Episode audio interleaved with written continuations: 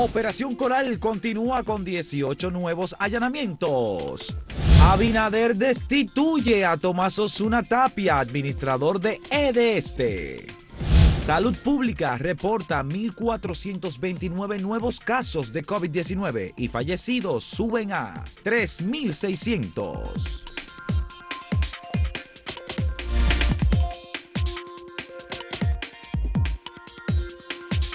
Bueno, ante una pregunta muy habitual que suele hacer la gente de ¿en qué está tal caso? En este caso hablamos de la operación Coral pues el día de ayer dieron una respuesta, aunque mucha gente no la estaba esperando, y es eh, que se realizaron 18 allanamientos en diferentes partes del país, en cinco provincias específicamente, entre San Francisco y el Gran Santo Domingo, justamente como una parte del procedimiento que realiza el Ministerio Público para la obtención de pruebas en contra de los imputados, que en este caso le encabeza la lista Adán Cáceres Silvestre. Esto es debido a una supuesta red que eh, operaba dentro de las filas castrenses y también de la Policía Nacional para obtener dinero a base de nombramientos y de esa manera pues eh, poder obtener fondos que, que iban destinados a las personas que estaban nombradas. De esto hay que recordar lo que hacía según el Ministerio Público era que se nombraba a una persona y de esa vamos a suponer se le ofrecía un salario de 50 mil pesos y la persona terminaba recibiendo unos 10 mil pesos y tenía que entregar la otra parte. Pues bien, el Ministerio Público eh, realizó estos allanamientos. Eh, ayer Wilson Camacho dijo que se trata justamente de un operativo en el que se recopilaron diversas pruebas que serán procesadas en este caso y de esa manera fortalecer la investigación que realiza la entidad persecutora. Bueno, así suman ya más de 45 allanamientos, 40, 45 allanamientos solamente en el caso Coral, que recordemos tiene unos 5 o 6 imputados que están cumpliendo prisión preventiva y que con estos allanamientos no se descarta que se agreguen más implicados a este proceso, a esta investigación abierta que tiene el Ministerio público en contra de específicamente del, es lo que ha salido por lo menos hasta este momento, el cuerpo especializado de seguridad turística y el cuerpo especializado de seguridad presidencial, que era el que se encarga directamente de la seguridad del presidente, de su familia, de la vicepresidenta en estos casos, o sea, estamos hablando de una persona que es lo que ha lo que ha sorprendido tanto y ha llamado la atención de la opinión pública el hecho de que estos implicados, o por lo menos el principal implicado, que es Adam Cáceres, ya lo mencionaste, era una persona muy cercana al expresidente Danilo Medina. De hecho, se trata de una persona que desde hace ya un cierto tiempo se viene hablando del poder que tiene Adam Cáceres, que de hecho recomendamos la lectura de un reportaje que hizo nuestro colega Julián Herrera sobre cómo eh, el cuerpo especializado de seguridad incluso llegó a tener tanto poder usurpando ciertas funciones que podía decidir sobre nombramientos en el Ministerio eh, de las Fuerzas Armadas. Y esto, pues, desde luego, llama muchísimo la atención, porque se supone que esas no son sus, funciones. Sin embargo, tenía la influencia suficiente para decidir quién podía ir y quién no podía ir. Sí, hay otras cosas que se han dado, que, y es que algunas salidas de personas implicadas, o por lo menos que se han mencionado en el caso de la medida de coerción, que, ese, que es el ex director eh, Juan Carlos Torres Review, que fue, salió de las filas a propósito de esta investigación. Su nombre se menciona varias veces. Y también hay una segunda persona que salió de las filas de estos cuerpos, que, está, que era director del, de financiera, del área financiera. O sea que estamos hablando de que este entramado no termina, los implicados todavía son los primeros, pero conforme avancen las investigaciones, pues seguro nos iremos enterando de nuevos nombres que se van agregando a la lista. Sí, es un caso complejo y tiene unas raíces bastante profundas, así que hay que tener paciencia. Mira, lo que menos le conviene a República Dominicana en casos como este es que se estructure una investigación eh, frágil. Ya lo hemos visto con el caso de Brecht, por ejemplo, cuando se estaba conociendo la solicitud de medida de coerción en el caso de Brecht, que le tocó a la magistrada Miriam Germán, cuando era jueza, ahora que es mm, el Ministerio Público tiene que fortalecerlo, justamente su voto disidente decía, bueno, lo que pasa es que esto que he recibido no se sustenta, no, no puede seguir adelante. Si sigue adelante a juicio de fondo, entonces lo que hará es caerse. Eh, en ese caso, el Ministerio Público lo que ha hecho es tratar de reforzar la investigación temprana que había hecho la pasada administración, encabezada por Yanalain Rodríguez, y de esa manera pues tener eh, una evidencia o evidencias sólidas en contra de eh, las personas involucradas en el caso de Brecht.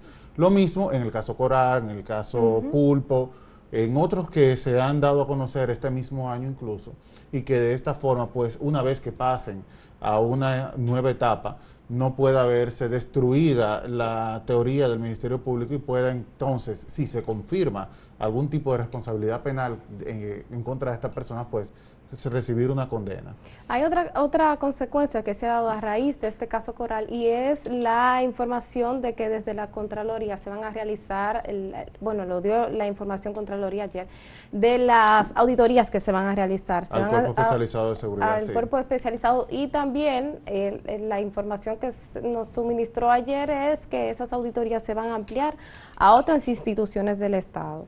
Esto, eh, insisto, sigue siendo eh, el resultado de lo que ha dado toda esta investigación. Y obviamente si usted eh, forma parte de un cuerpo donde está en medio de un proceso judicial que, que ya se sabe tan amplio y tan complejo y tan profundo, lo primero que usted quiere hacer es saber qué es lo que está pasando y garantizar y asegurarse que eso no siga pasando a lo interno. Entonces, yo creo que es un poco para evitar eh, que esto continúe, que el, que, el cuerpo especializado de seguridad presidencial está pues haciendo esta, estas solicitudes de, de, de, auditorías. Exacto. Mira, hay que pasar a otro tema y es que el sector eléctrico está caliente. Esto debido a lo que se ha informado a través de fuentes, no, no es de manera oficial aún. Mm. Eh, se ha informado que fue destituido el administrador de este, Tomás eh, Osuna Tapia, y que eh, si bien no se ha dicho las razones por las cuales se habría llevado a su destitución, aunque hay otras personas que señalan que no, que se trató de una renuncia, sí es cierto que antes de ayer el presidente de la República, Luis Abinader, en una entrevista, dijo que él no estaba satisfecho de cómo se había eh, manejado las sedes, cómo se estaban llevando a cabo las operaciones en estas entidades. Y pues eh, uno, ¿verdad?, tiene casi de manera forzosa que hacer la unión entre lo que había dicho el presidente de la República y la salida de Zona Tapia. Es es un tema que, que, de hecho, hoy en la, a media mañana hay una rueda de prensa de la CDE e e en el Palacio Nacional. No se sabe si, o sea, coincide el hecho de esta noticia de la salida de eh, el administrador de este con esta rueda de prensa. Ah, hay que ver, no, no quiero especular, ¿verdad?, sobre lo que se dirá ahí adentro pero, sin embargo, en efecto, Samuel, el tema del sistema eléctrico es una de las debilidades que el mismo presidente dio a conocer. y bueno, con razón, ¿verdad? Porque estamos hablando de que años y años, todos los años del mundo tenemos eh, registrando pues pérdidas de miles de millones de pesos, subsidios, en fin, que se trata de un área de que tenemos años eh, pues llevando la carga y que ningún gobierno ha podido terminar de solucionar. Es un área muy sensible para todos los gobiernos debido a lo que precisamente eh, mencionas, que ha estado operando de manera deficitaria por años y son miles de millones de pesos lo que se pierde en subsidio, en la poca eh, recaudación que, bueno, en fin, vamos a estar muy pendientes a lo que se va a decir hoy en el Palacio. Como tú bien dices, coincide la salida de Zuna Tapia, pero todavía no se ha dicho oficialmente qué es lo que se va a informar el día de hoy y tampoco las, motivaciones de la salida de Osuna Tapia. Vamos a pasar con la pregunta antes de ir a la pausa el día de hoy. Haciendo pregunta, ¿cuál de las reformas debe hacerse primero? ¿La reforma fiscal, la reforma de salud o la reforma a las Fuerzas Armadas y la Policía Nacional? Volvemos en breve.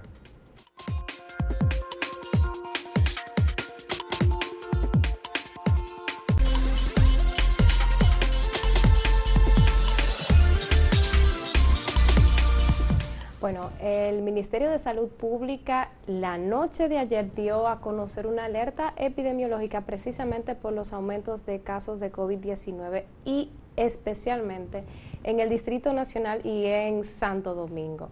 esta alerta pues nos invita, ¿verdad?, eh, a todos los ciudadanos a cumplir las medidas que desde hace prácticamente poco más de un año estamos escuchando que son el uso de las mascarillas, tanto en lugares cerrados como en lugares públicos, inclusive menciona malecón, parques, que se sigan poniendo las mascarillas eh, evitar el distanciamiento, en fin, una serie de medidas que ya yo creo que todos las conocemos, pero el hecho de que se emita esta alerta es precisamente para que nosotros reforcemos la guardia, porque los casos de COVID-19 siguen en aumento y bueno, no se quiere volver para atrás en unas restricciones, aunque el presidente dijo que era un poco difícil pero sí la, los, los contagios siguen en aumento y sobre todo el número de personas que están que ingresan a los centros médicos, los, las unidades de cuidados intensivos se han disparado. En el Gran Santo Domingo se habla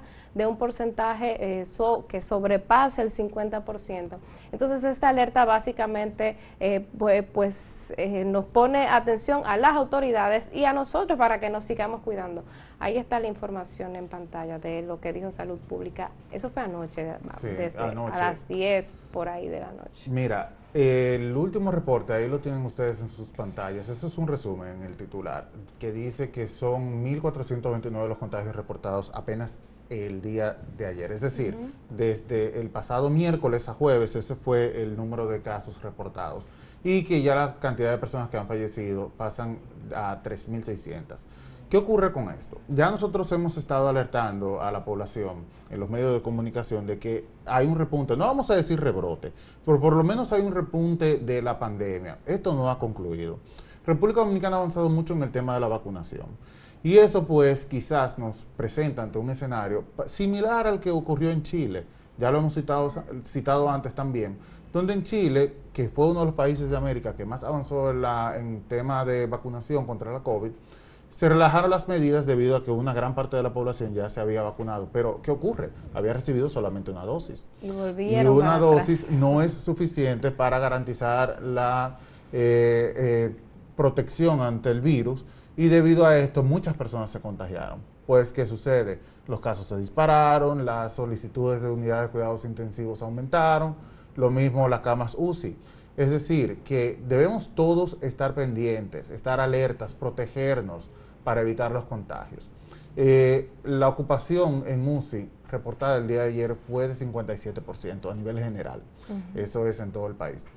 Pero la cantidad de camas aumentó.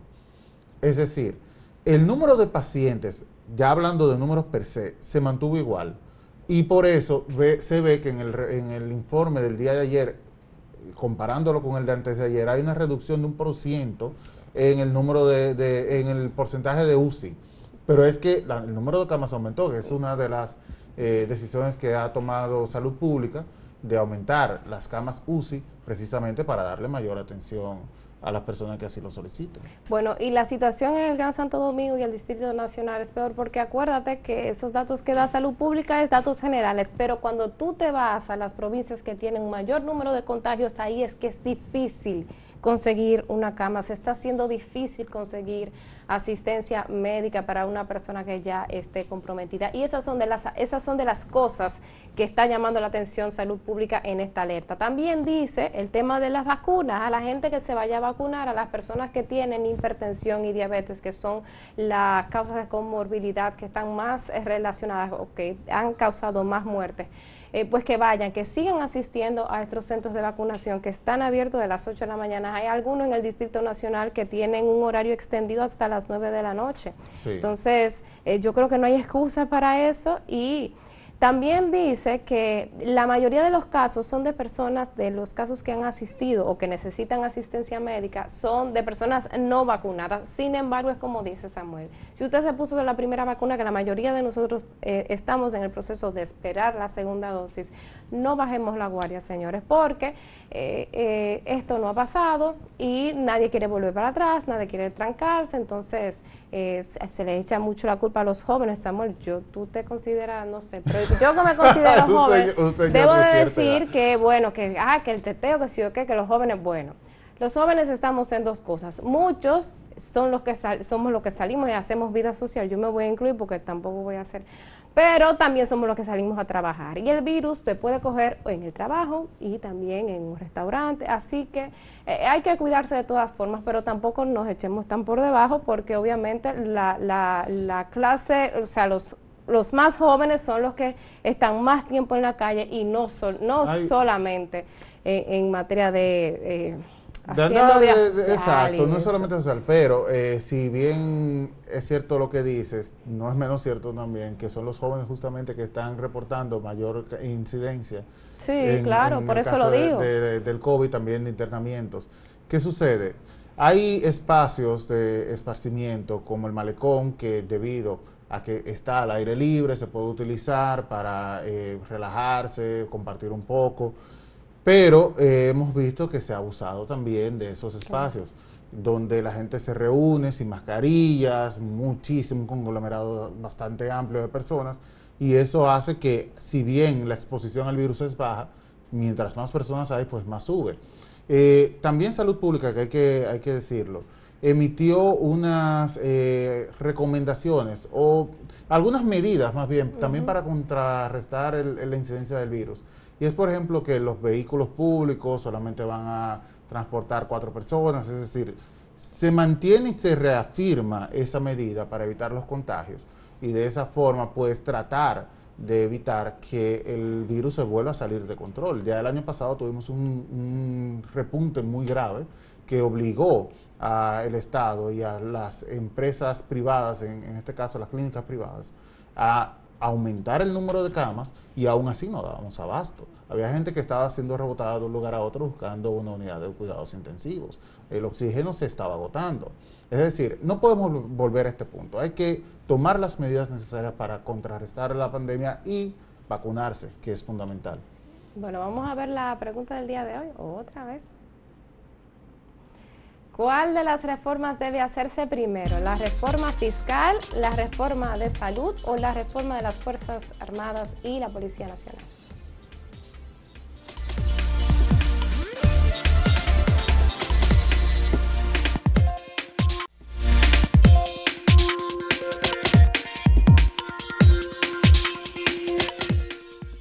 Respuestas el día de hoy a la pregunta que tenemos en acento. ¿Cuál de las, de las reformas debe hacerse primero? Si debe hacerse la reforma fiscal, la de salud y de las Fuerzas Armadas y la Policía. En este caso, la última, eh, la reforma de las Fuerzas Armadas, lleva un 52.7% en acento, seguido de la reforma de salud con 29.73% y la reforma fiscal con un 17.57%. La gente le tiene más miedo a la reforma fiscal. ¿Por qué será? en Twitter la respuesta más o menos sigue la misma tendencia, la reforma a la policía y la Fuerza Armada 55%, reforma de salud un 36.2% y la reforma fiscal apenas un 8.2% de los votos. Tímido, tímido 8%. Eh, en, esto es en YouTube. La Reforma de salud, no, no, la reforma a las Fuerzas Armadas lleva un 66%, ahí ganó, pero por mucho. Seguido de la reforma al sector salud con un 24% y una reforma al sistema fiscal con un 10%. También bastante tímida la votación en la reforma fiscal. La gente no quiere impuestos. Bueno. Eh, Fabio Ruiz Casado dice la de la policía y las Fuerzas Armadas. Sí, es, es importantísimo esta. Dice Gustavo Bonilla, los que están llamados a cuidar a la sociedad no cumplen con su rol y maltratan y abusan a diario a la población. Los indolentes de los cuerpos castrenses deben ayudar para que entiendan cuál es su trabajo. Entonces, está votando a favor de la reforma a las Fuerzas Armadas. Dice Jodelnis Feliz. Em, entiendo que lo último que se debería de pensar es en una reforma fiscal. ¿Tú ves? Pero eh, lo problemático es que hace años que debió hacerse una reforma fiscal. Dice Rafael González, para mí la reforma de salud es primordial, aunque la reforma policial de las Fuerzas Armadas también sería bueno. La reforma de salud es 1A, es importantísimo, sin salud no hay nada. Vamos entonces a darle paso a Máximo Laureano, quien nos tiene las últimas informaciones de la zona del Cibao. Adelante, Máximo. Gracias, saludos. El general de brigada Eduardo Alberto Ten, quien representa la Dirección Regional Cibao Central de la Policía Nacional con asiento en Santiago, hace alarde de su especialidad, recoger equipos de sonido en los barrios de Santiago. Declara tolerancia cero para aquellos ciudadanos que intranquilizan con altos volúmenes en la música. Nosotros estamos para servirle al ciudadano en estos tipos de eventos que se manifiestan eh, de salud, como podría decir, es dañino a la salud, no dejan dormir a los ciudadanos que trabajan, no dejan descansar a los señores enfermos, no dejan descansar a los niños recién nacidos, no dejan descansar a los estudiantes, o sea que es un sinnúmero de situaciones que se presentan. La policía notificó que en estos almacenes se han acumulado 1.901 bocinas. Las mismas serían devueltas a sus propietarios que la reclamen. Tendrán que pagar una multa que sería impuesta por el Departamento de la Procuraduría de Medio Ambiente y Recursos Naturales. Las demás se quedarían en poder de este ministerio. Con relación al tema, la gobernadora de Santiago, Rosa Santos, entiende que las sanciones deben ir más allá de que una gente falle y pague una multa, porque se vuelven reincidente en el caso. Ella propone lo siguiente. Pero yo creo que aquí debe establecerse un, régimen de consecuencia mucho más fuerte, mucho más fuerte. ¿Por qué? Porque hay gente que hace el rebú, eh, pone la música, va y paga la multa, se lleva su bocina y vuelve a hacer escándalo.